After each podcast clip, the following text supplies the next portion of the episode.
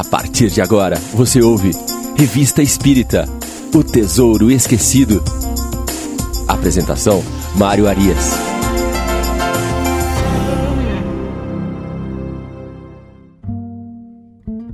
Olá, amigo ouvinte da Rádio Idefran. Este é o programa Revista Espírita O Tesouro Esquecido. Estamos iniciando o nosso programa de número 25. Lembrando aos amigos que todas as edições estão disponíveis no canal do Idefran do YouTube e também em Spotify. Faça a sua inscrição no canal YouTube para acompanhar este e os demais programas da nossa grade de programação. Deixe o seu joinha e vamos em frente estudando a doutrina espírita. Estamos hoje retomando o mês de julho de 1858. O primeiro artigo a ser avaliado é O Espírito Batedor de Bergzabern, número 3. Kardec se dedica ao longo de três edições a tratar deste caso, que é um caso ocorrido na Alemanha, na cidade de Bergzabern, é, onde uma menina chamada Filipina Sanger, de 11 anos, protagoniza uma série de manifestações físicas muito interessantes. É, este fato ele é detalhado em um jornal da localidade, se espalha e é conhecido por toda a Europa. E Kardec faz ali então a reprodução desses artigos, juntamente com alguns apontamentos bastante interessantes. Já havia publicado dois artigos sobre esses casos nos meses de maio e junho, casos esses que nós comentamos aqui no nosso programa. E ele segue agora relatando os fatos que ocorreram em março de 1853. Portanto, cinco anos antes da edição desta revista que estamos avaliando agora. A menina filipina, de 11 anos, a médium protagonista dos fenômenos aqui relatados, ela não mais dormia no seu quarto nessa oportunidade. Ah, o seu quarto era onde ocorriam as manifestações anteriormente. Eles haviam retirado a sua cama do quarto e transferido para a sala comum da casa. Isto porque acreditava-se que havia alguma fraude ou alguma interferência humana ocasionando aquelas manifestações. Como nós vimos anteriormente, essas manifestações, elas eram sempre acompanhadas por vários, várias testemunhas e diferentes testemunhas. Então as pessoas iam se alternando ali para poderem observar aqueles fenômenos chegando à conclusão de que poderia haver alguma fraude e que a, a luminosidade do quarto não favorecia a descoberta dessa fraude, fizeram esta remoção que mencionamos agora. Ocorreu então que os fenômenos passaram a acontecer nesse novo cômodo, onde já havia luz suficiente para eliminar qualquer dúvida de quem assistia aquelas manifestações. E as manifestações, por sua vez, elas tomaram uma proporção maior do que as anteriores. Neste episódio das manifestações, os móveis corriam pela sala, como se estivessem sendo empurrados. As gavetas das escrivaninhas eram abertas e fechadas, ora com violência, ora com suavidade. As janelas daquele cômodo, elas abriam e fechavam também, batiam ali também em diversas velocidades e os arranhões e batidos nos móveis eram ouvidos por todos aqueles que estavam ali e também pelos transeuntes, por aquelas pessoas que passavam pela rua. Então não deixou dúvida de que o fenômeno era legítimo ali. Nós vimos também anteriormente que a Filipina Sanger havia ficado adoecida, talvez até exaurida, por esta questão dos fenômenos que consumiam ali uma quantidade enorme de fluidos da menina. Mas nesse momento, ela estava muito bem de saúde. Ela apresentava um excelente estado de saúde, estava totalmente recuperada. Apesar disso, preocupado com esses fatos que aconteciam que se alastravam na região, aguçando ali a curiosidade de todos, o governo do Paladinato, em que ela habitava, ele propõe a sua internação em uma casa de saúde, em um manicômio, em Frankenthal, o que foi aceito pela família. Então, como ocorria com vários médiums naquela época, que por desconhecer ah, o processo, as pessoas acabavam classificando esses indivíduos como loucos e acabavam os internando em casas de saúde, em sanatórios, em o que nós chamamos de hospitais psiquiátricos e outras modalidades de recolhimento. Isso acontece, aconteceu ao longo de toda a história e provavelmente hoje ainda tem espaço né, para, ao não conseguirmos identificar em um processo a mediunidade, de acabar rotulando uma pessoa é, de louca, de insana e às vezes até é, colocá-la a um tratamento que não tem muito a ver com a patologia que ela se encontra. Isso, infelizmente, é verificado ainda hoje. Mas muito bem, Kardec então informa ter tomado conhecimento de que as manifestações que ocorriam na casa do sangue tinham continuado a ocorrer naquela casa de saúde. Mas o que aconteceu? A partir do momento da sua internação, só os médicos passaram a ter acesso à Filipina. E aí Kardec vai terminar esse artigo fazendo a seguinte observação: Não tivemos notícia dos diversos fatos aqui expostos, senão pelo relato publicado pelo Sr. Blanc.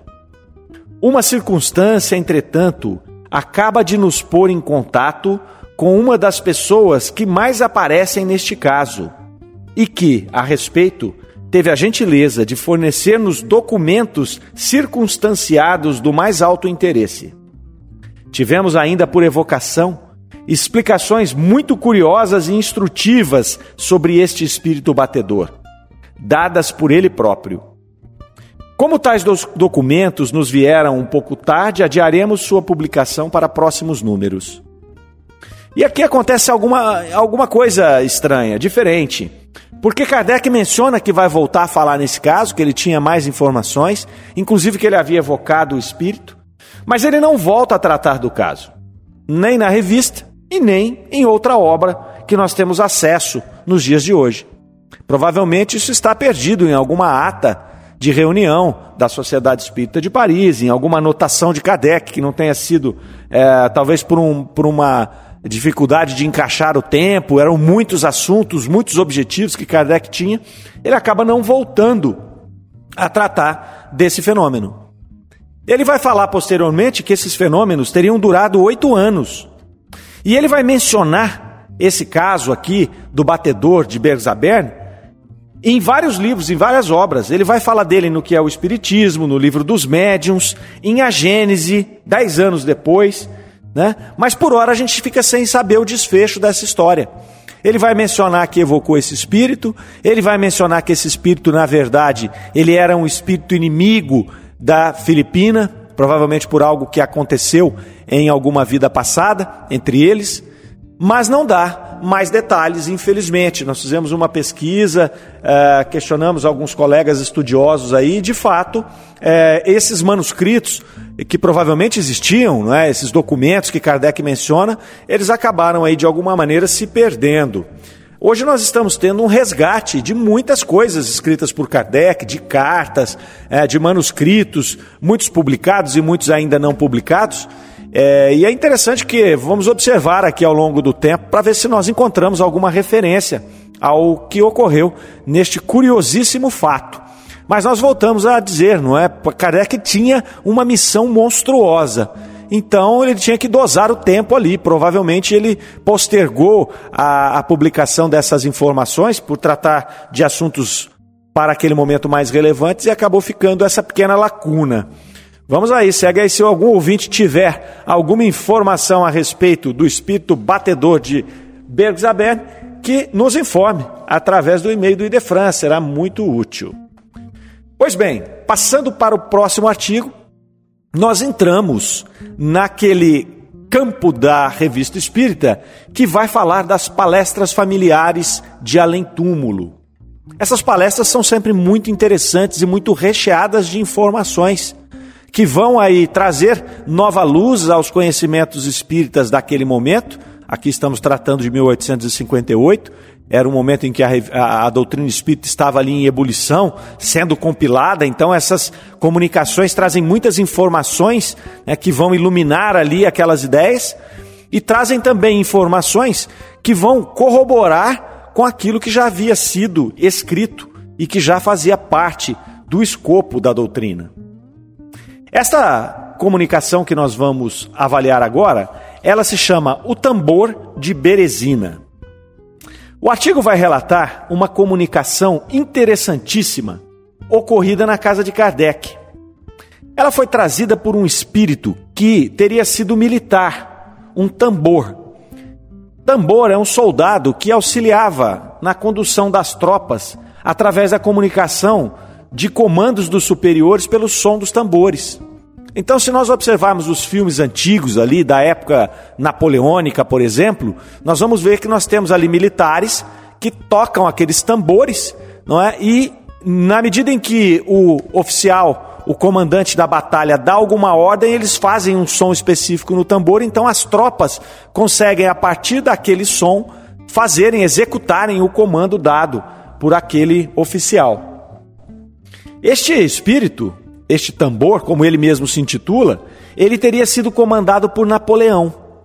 Teria lutado na batalha de Berezina, na Rússia, na invasão napoleônica à Rússia, e ele conta que ele morrera de frio e de fome na neve, na guerra. Não foi nesta batalha que ele morreu, mas ele morreu na neve, sentindo muito frio e fome. Então é uma, uma série, na verdade, de comunicações envolvendo esse mesmo espírito. E o fato bastante interessante mencionado é que a manifestação desse espírito, ela se deu em várias sessões. Ele começa iniciando as suas manifestações por golpes que eram emanados do centro da mesa. Também já tratamos da natureza desses golpes em programas anteriores. Os assistentes ali que estavam participando daquelas reuniões, como dissemos, foram várias, eles estabeleceram então uma conversa com esse espírito, inicialmente através da tipologia. Tipologia era justamente você fazer uma pergunta para o espírito e ele, através desses golpes que eram emanados do centro da mesa, respondia sim e não. Então, por exemplo, ele fazia uma batida era sim, duas batidas era não. Então, eles começaram a fazer as primeiras comunicações com esse espírito através desta metodologia, que é a tipologia. É uma metodologia que foi muito usada no começo da doutrina espírita, mas ela é muito limitada, porque ela apresenta primeiro duas respostas apenas, sim e não, então ela tende a limitar as respostas e a levar a, a comunicação para ficando muito longa. A comunicação acaba ficando muito longa se você só tem esse tipo de resposta. Esses golpes, além de estabelecer essa comunicação, eles se alternavam também, eles tocavam às vezes marchas militares, eles imitavam artilharia, né? e o fenômeno vai ali se intensificando ao longo das reuniões. Passa então para o movimento da mesa, a mesa começa a se mexer, mesmo com os assistentes afastados dela. Os golpes começam também a ser apresentados em outros móveis do quarto onde eles estavam. Então, os golpes que começaram naquela mesa, que se movia agora nesse momento, passam também a, a se manifestar ali no guarda-roupa, na escrivaninha, em outros locais. Então, era um fenômeno bastante forte e, como ele se repetia, ele demonstrava ter um propósito, além do próprio fenômeno. E aí, depois de algumas sessões, o espírito passou a se comunicar através da psicografia. Ele começa então a ditar as suas considerações ali, utilizando um médium psicográfico. E ele vai trazer as informações que já haviam sido divulgadas pela tipologia, mas agora com mais detalhes e com mais rapidez, porque agora já tínhamos ali, frequentando aquele, aquele conjunto de assistentes, né, um médium psicógrafo. Ele vem então afirmar que ele havia se chamado Célima, Havia nascido em Paris e desencarnou aos 45 anos. Daquela forma que já falamos há pouco ali, de fome e frio na neve, em uma dessas batalhas. Kardec traz a descrição dessa comunicação devido à importância do ponto de vista do estudo. E aí, após a evocação e as informações iniciais que já mencionamos aqui, vamos avançar para alguns trechos desse diálogo. Já lá na pergunta de número 17 até a 19, o Espírito vai apresentar o propósito da sua comunicação. A pergunta é assim: Por que te manifestas por pancadas sem ter sido chamado? Resposta: é preciso barulho para aqueles cujo coração não acredita. Se ainda não foi o suficiente, eu vos darei mais. Aqui ele já mostra nessa primeira pergunta que havia um propósito por trás daquela manifestação. E é bacana que ele vai trazer que o barulho era necessário para aqueles que cujo coração não se acredita. Então, todo aquele processo de fenômenos físicos que acontecia naquele momento, ele visava trazer esta veracidade do processo de comunicação do plano espiritual com o plano material. Então, ele vinha reforçar este processo. A pergunta número 18 é a seguinte: Vieste bater por tua própria conta ou foi outro espírito que te obrigou? Venho por mim mesmo e de boa vontade Há um outro a quem chamais verdade e que também me pode obrigar. Mas há muito tempo eu queria vir. Com que propósito querias vir?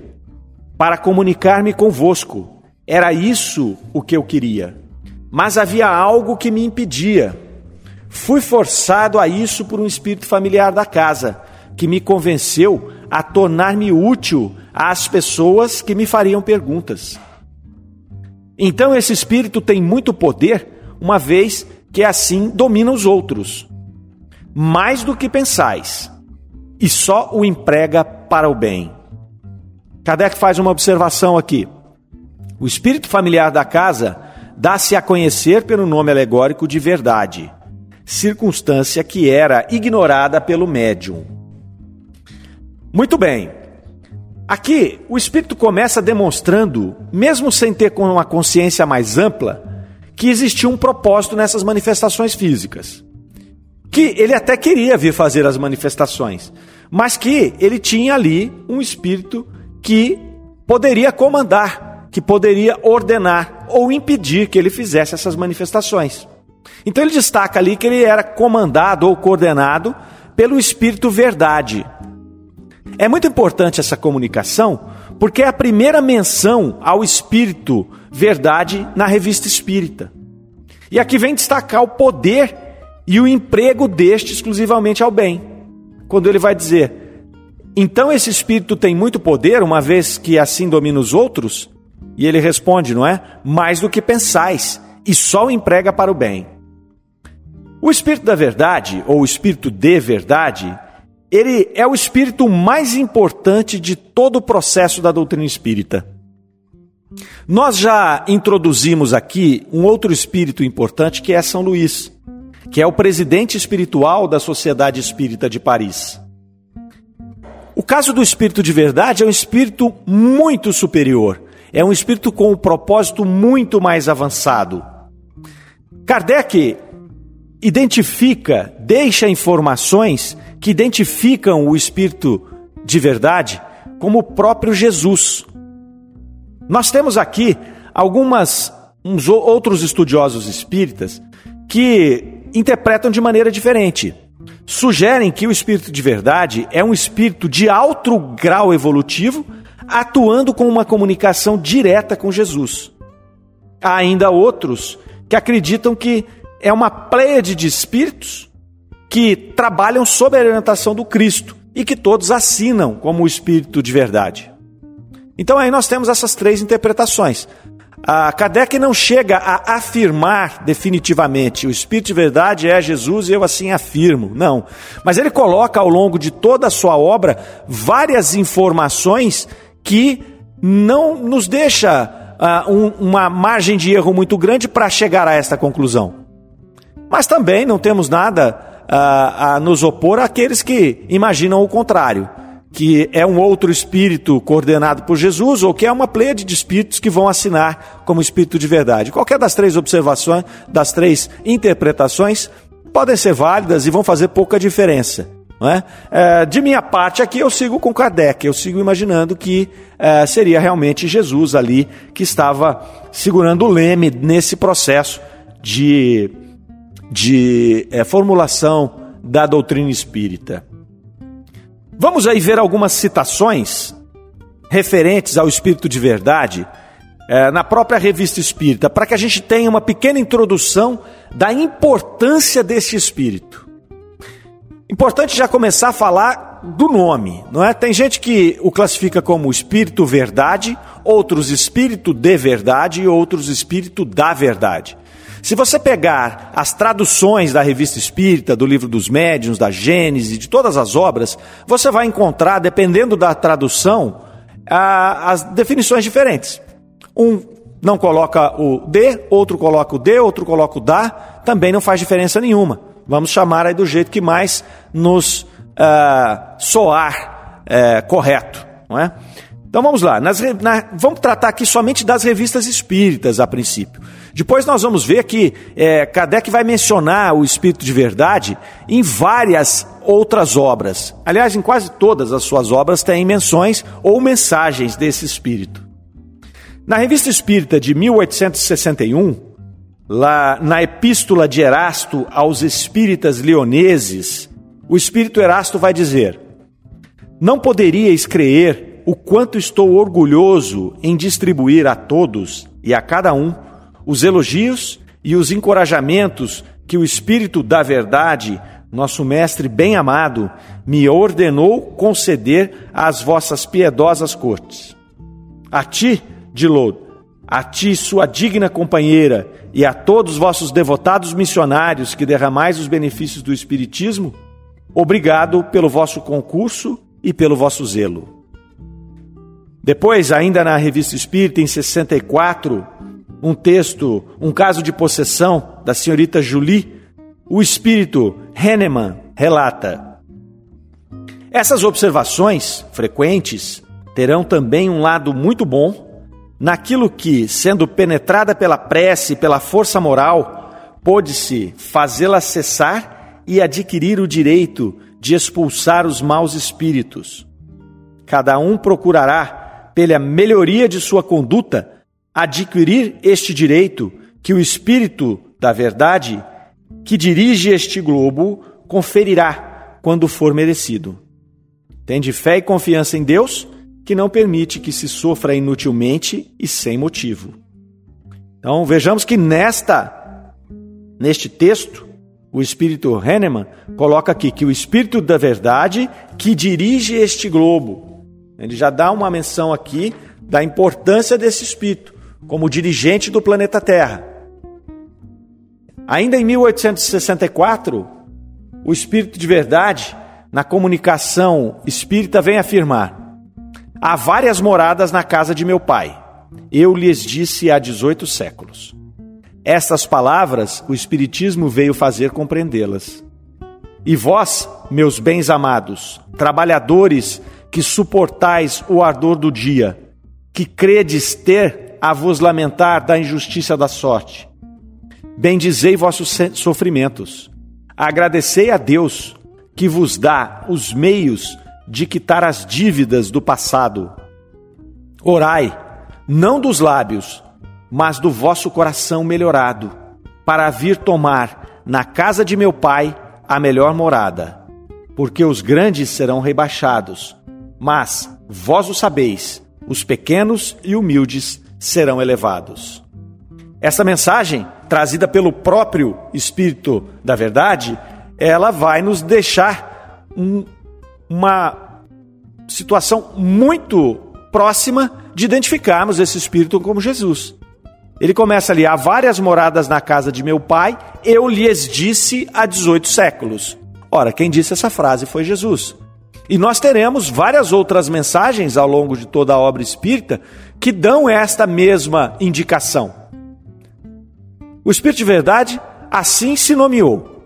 Ele não quis se identificar como Jesus, talvez porque se tivesse feito isso, teria causado um espanto tremendo e uma uh, situação de incredulidade que pudesse comprometer a doutrina espírita. Então pode ser por isso que este espírito veio dando essas indicações ao longo da obra. Lá em 1866, na Revista Espírita ainda, no texto Qualificação de Santo, aplicada a certos espíritos, se ensina: a qualificação de espírito da verdade não pertence senão a um e pode ser considerada como nome próprio. Ela é especificada no Evangelho. De resto, esse espírito se comunica raramente e somente em circunstâncias especiais. Deve-se manter em guarda contra aqueles que se apoderam indevidamente desse título. São fáceis de reconhecer pela prolixidade e pela vulgaridade de sua linguagem. Importantíssimo esse texto, porque Kardec tomava cuidado com todas as comunicações. Todos os médiums e todas as comunicações eram minuciosamente avaliadas, primeiro pela luz da razão, depois avaliava-se o conteúdo filosófico da mensagem, né, a profundidade daquela mensagem. E Kardec é, refutou várias mensagens onde havia assinatura do Espírito da Verdade. Várias. A ponto do senhor Rose, que era um médium que muitas vezes assinava por esse espírito, ter se criado ali um desconforto com Kardec, se afastou da Sociedade Espírita de Paris em determinado momento e lançou uma outra obra escrita Mensagens do Espírito de Verdade. E Kardec vai mencionar essa obra depois sem problema nenhum. Kardec era uma pessoa extremamente democrática. Ele respeitava muito a posição das outras pessoas. Mas o que ele não fazia era atestar que aquelas mensagens eram de fato do Espírito da Verdade. Ora, ele fazia sua análise e se ele encontrava ali algo que não era compatível com o pensamento deste espírito, com a grandiosidade desse espírito, com a profundidade com que esse espírito costumava se comunicar, ele colocava a mensagem de lado, sem nenhum problema, sem melindre da parte dele. Né? Agora, alguns médios muitas vezes se melindram quando têm as suas mensagens questionadas. Erasto, um espírito que participou ativamente do processo de codificação, também viria a afirmar depois que é preferível rejeitar dez verdades do que aceitar uma mentira. E esta reflexão aqui serve para que nós possamos estar muito atentos quando nós estamos lendo uma obra espírita que não tenha passado por este crivo, quando nós estamos lendo alguma obra ou alguma mensagem, é, digamos assim, é, moderna, principalmente que traga alguma novidade que nós tenhamos muito cuidado na leitura. E se ali nós observarmos que tem alguma coisa diferente, que tem alguma coisa que não bate com aquilo que está na codificação espírita, vamos deixar isso de lado. Deixa essa mensagem, ou esta obra, ou esta parte da obra que nós lemos e que não é compatível com a doutrina espírita, vamos deixar ali de lado para uma comprovação futura. Ou até entendendo que trata-se de um ruído no processo mediúnico.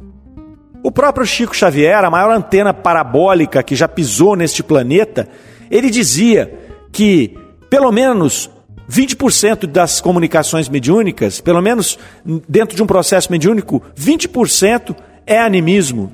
O que é animismo? Animismo é a interferência do espírito, do médium, na comunicação. Porque é um processo muito complexo.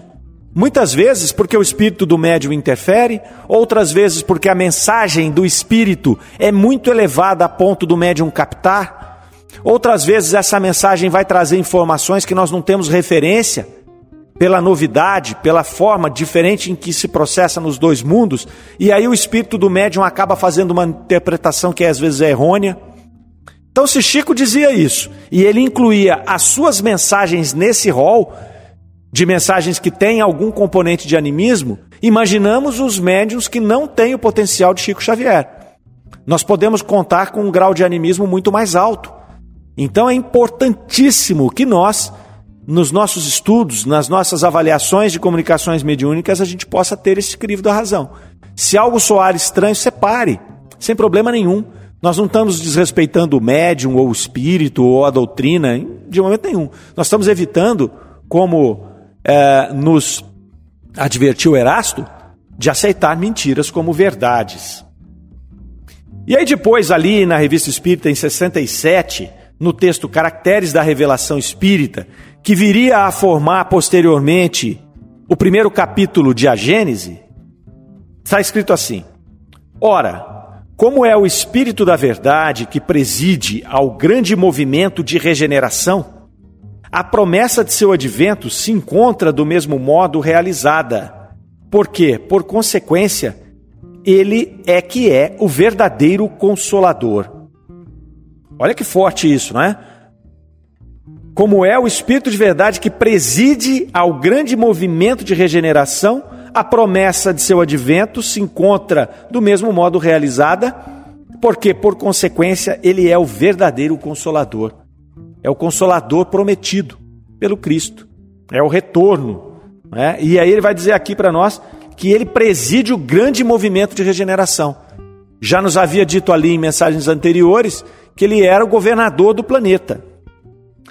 E aí, na revista de 1868, vem o Espírito Erasto, no texto Futuro do Espiritismo, e vai informar: Eis, meus filhos, a verdadeira lei do Espiritismo, a verdadeira conquista de um futuro próximo.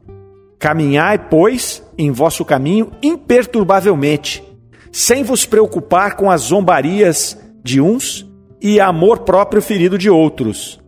Estamos e ficaremos convosco, sob a égide do Espírito da Verdade, meu Senhor e o vosso. Aqui nós pensamos apenas algumas referências e uma mensagem do Espírito da Verdade. Nós temos várias, principalmente lá no Evangelho segundo o Espiritismo, o capítulo 6, o Cristo Consolador, nós encontraremos várias outras referências muito fortes a esse Espírito e várias mensagens desse mesmo Espírito. No livro dos médiuns nós também encontramos, e lá na Gênese também Kardec vai fazer referência a este Espírito e apontá-lo como o Consolador prometido. Então trata-se realmente do Espírito mais influente e mais importante da doutrina espírita. Bom, nós vamos aqui encerrando o nosso programa de hoje, essa nossa edição de número 25. Nós estamos apenas começando esta interessantíssima comunicação do espírito tambor e tambor de Berezina. E nós vamos dar continuidade à análise dessa comunicação no nosso próximo programa, na próxima semana. Esperamos contar com a presença de todos, agradecemos a companhia no dia de hoje e desejamos a todos que fiquem bem. Fiquem com Deus. Até a próxima. Você ouviu Revista Espírita O Tesouro Esquecido.